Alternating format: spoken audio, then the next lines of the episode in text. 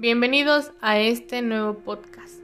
Hablaremos sobre cinco leyendas mexicanas más populares. Las leyendas mexicanas son anécdotas de tradición oral que se transmiten de voz en voz. Se trata de historias y sucesos naturales o sobrenaturales que nacieron en épocas y lugares reales. Entre las leyendas más conocidas de México destacan La Llorona, el charro negro y el chupacabras. En México, esa tradición vocal desciende desde la época prehispánica. En esa época, el relato oral era el método preferido para compartir el conocimiento sobre la historia y el origen de algunas tradiciones. Con la llegada del catolicismo, comenzó la tradición de las leyendas sobre milagros o espectros de ultratumba.